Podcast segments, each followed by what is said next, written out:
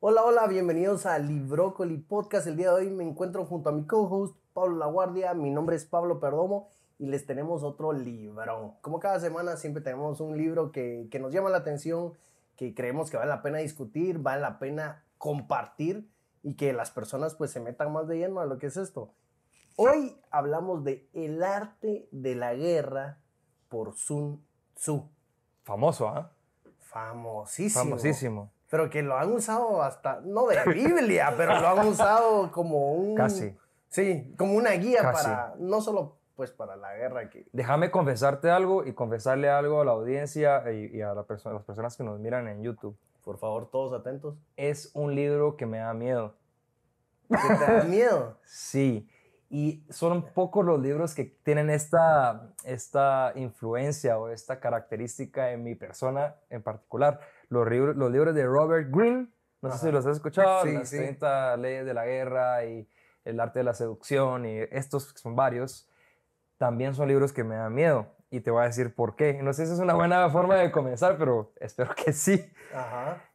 cuando comienzo a leer estos libros, esta es eh, la tercera vez que leo este libro, le- lo leí nuevamente para, para este episodio específicamente, pero es la misma sensación, es cuando lo comenzás a leer y decís, son dos preguntas. La primera es, ¿debería estar yo aplicando estas tácticas en mis relaciones, en mi negocio, en la forma en que vivo?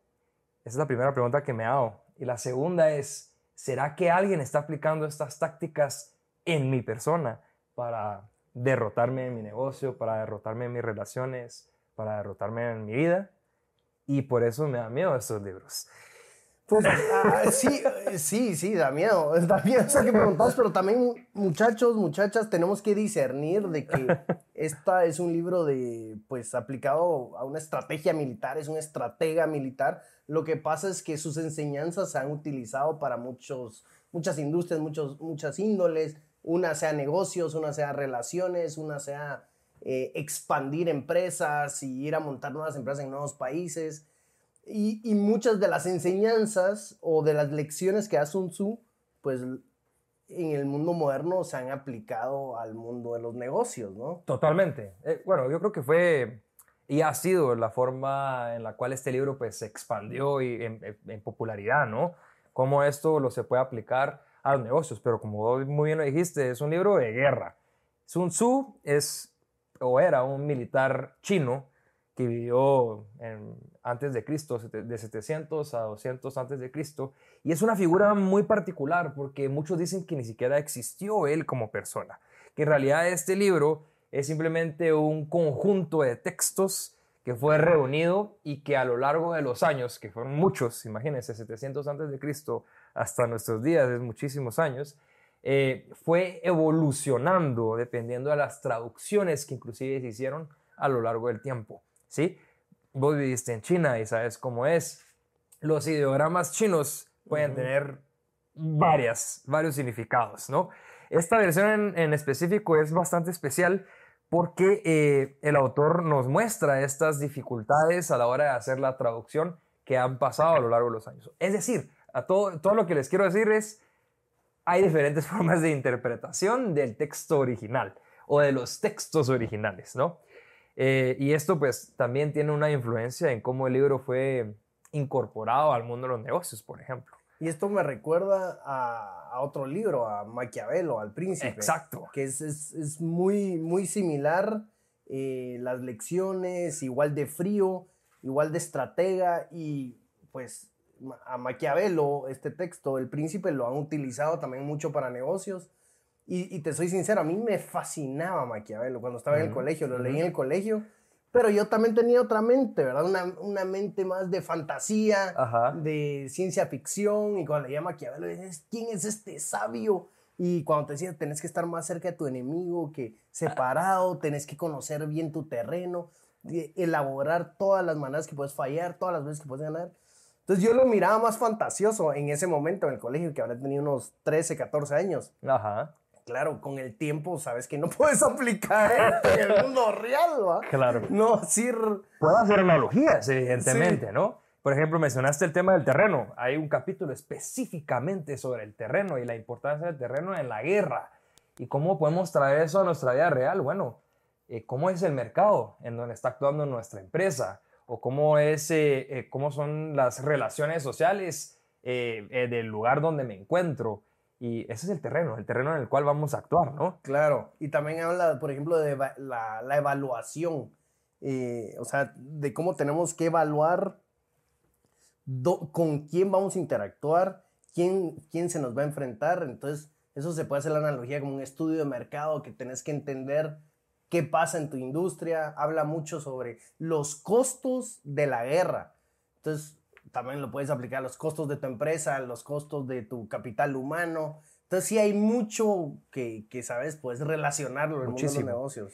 Y evidentemente lo más interesante, desde mi punto de vista, Pablo, del libro es de que a pesar de que se llama el arte de la guerra, la enseñanza máxima del libro es gana el que no hace la guerra, el que no se enfrenta a su enemigo, el que evita al máximo este choque físico, llamémoslo así, entre estas dos fuerzas. Sí, sí, tenés razón. Y él ahí lo suma diciendo de crear percepción, crear esta imagen, como que una guerra fría, una guerra mental.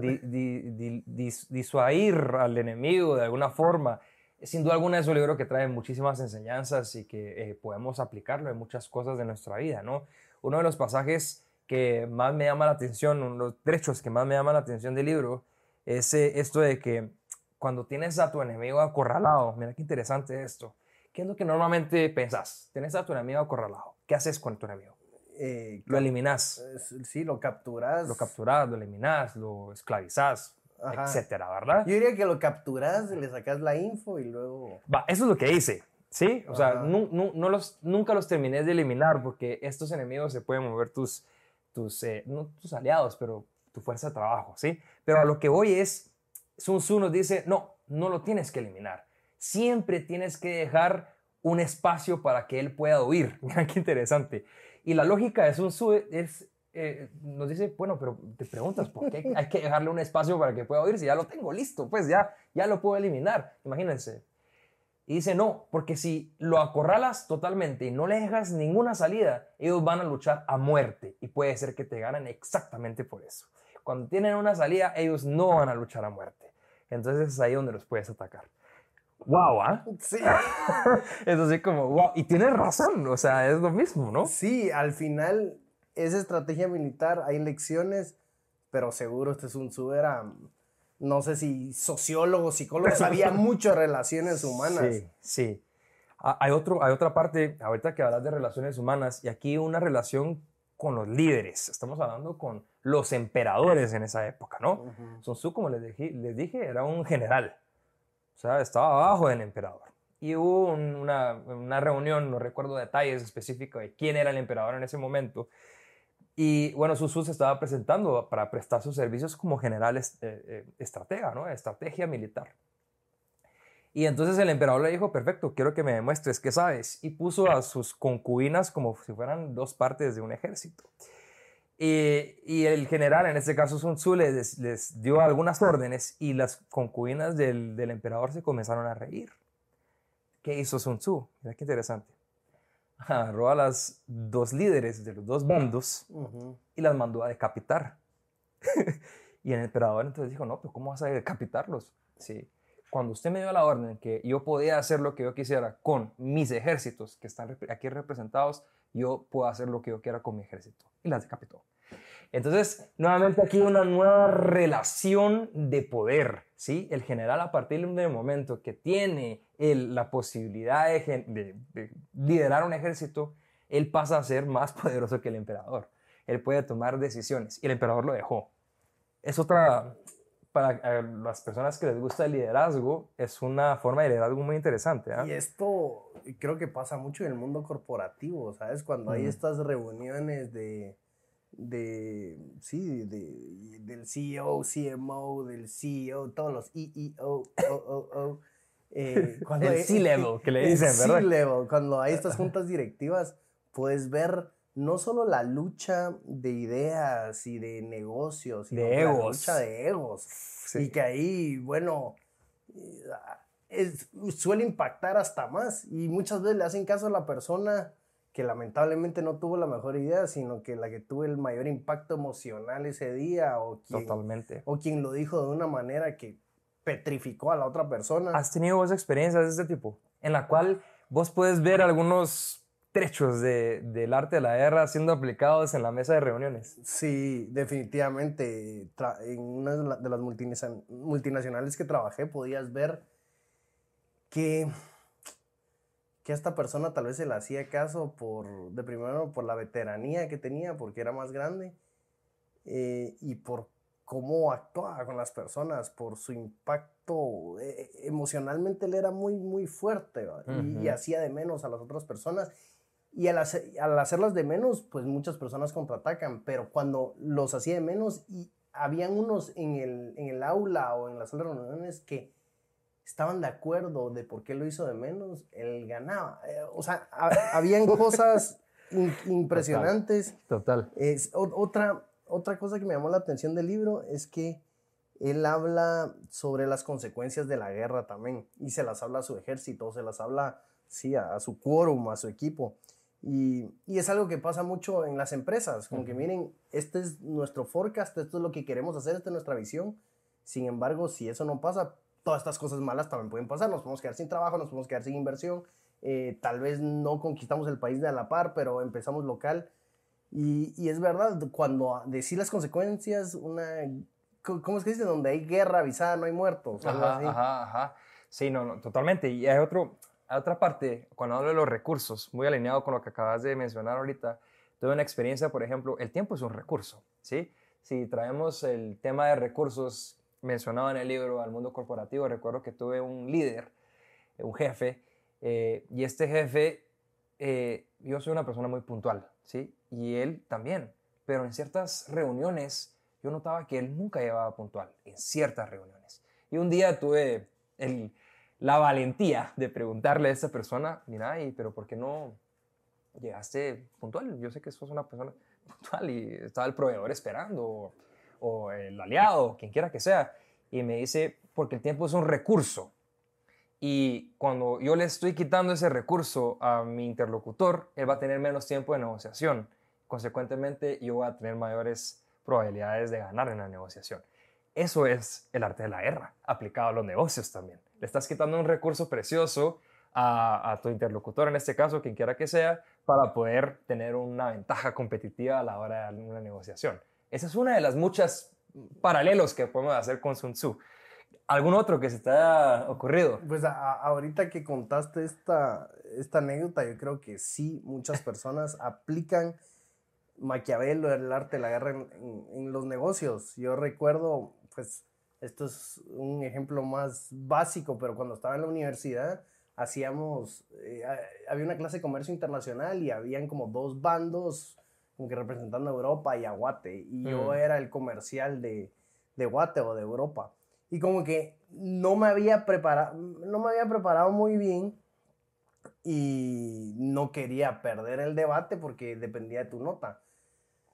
Entonces lo que hice es, eh, por ejemplo, el, tema era la exportación de banano, por ejemplo. Ese era el tema madre. Y yo no quería hablar de la exportación de banano porque no sabía nada de la exportación de banano. Okay. Entonces, eh, el tema que traje a colación fue sobre la, la mala infraestructura que tienen los contenedores para llevar al banano y que no es culpa nuestra.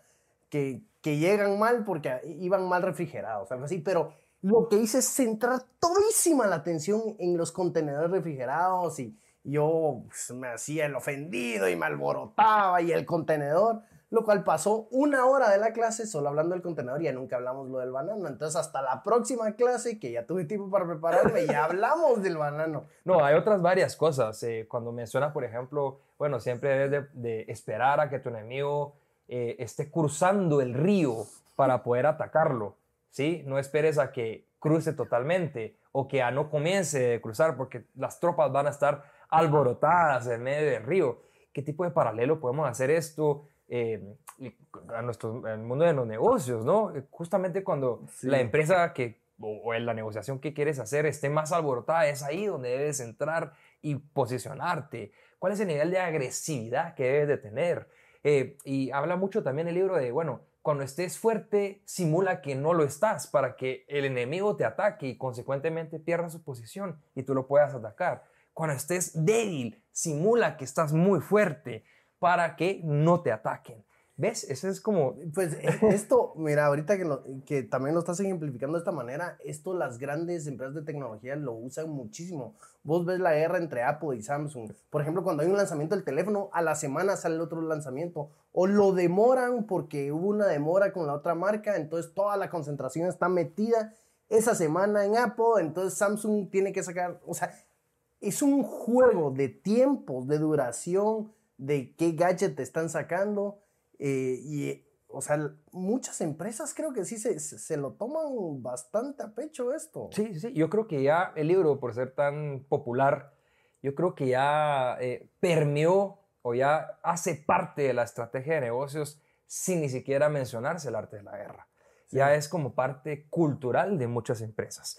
Ahora, esto me lleva a pensar una cosa y muy alineado con lo que les dije al inicio del episodio, ¿no? ¿Es la autenticidad una estrategia? Yo creo que no. ¿No? O sea, es diferente. Si sos auténtico, no estás siendo estratégico.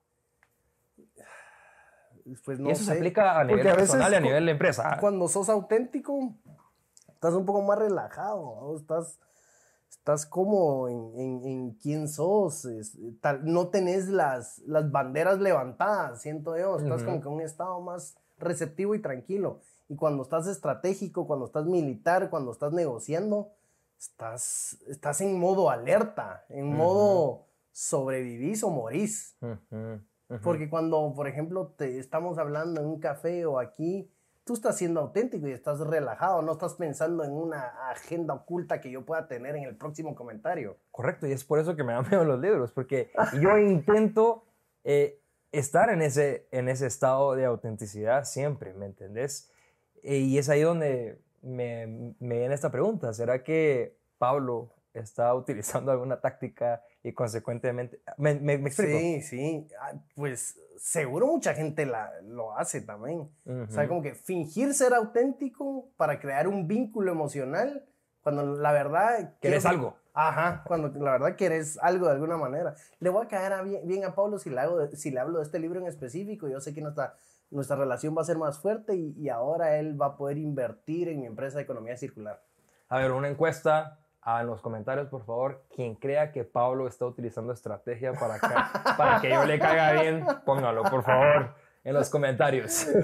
Bueno, al final, Pablo, eh, poniéndole forma a todo esto, re recomendás al general Sun Tzu con su obra El arte de la guerra. Sí, eh, definitivamente lo recomiendo. No es un libro, por lo menos esta versión eh, que les presentamos hoy, que sea una, una, lectura así como corrida, porque hay muchos comentarios, hay párrafos que se anteponen a otros y es un poco más complejo de leerlo, pero sí lo recomiendo y siempre léanlo, léanlo con criterio y, y siempre pregúntense, bueno, ¿esto está agregando valor o no está agregando valor, no?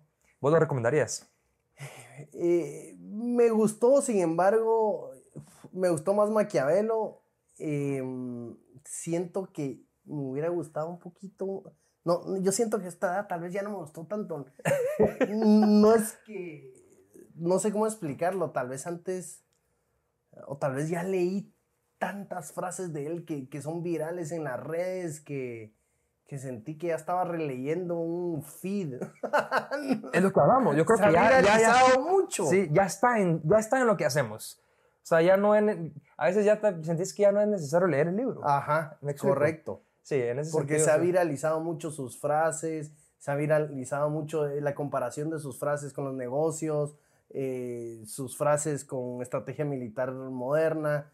Entonces, es súper mainstream, es súper pop, lo cual no quiere decir que sea malo, pero sí está por todos lados. Así que, pues, no sé, no sé, no decir recomendarlo, soy sincero. No, pero sí, eh, está ahí nuestra recomendación. Les agradecemos mucho por el tiempo y espero, esperamos que les haya gustado este episodio. Dejen sus comentarios en, en YouTube o en las redes sociales para que sepamos qué piensan sobre el libro Sun Tzu. Muchísimas gracias por acompañarnos. Mi nombre es Pablo Laguardia y junto con Pablo Perdomo Somos Librócoli Podcast. Hasta luego.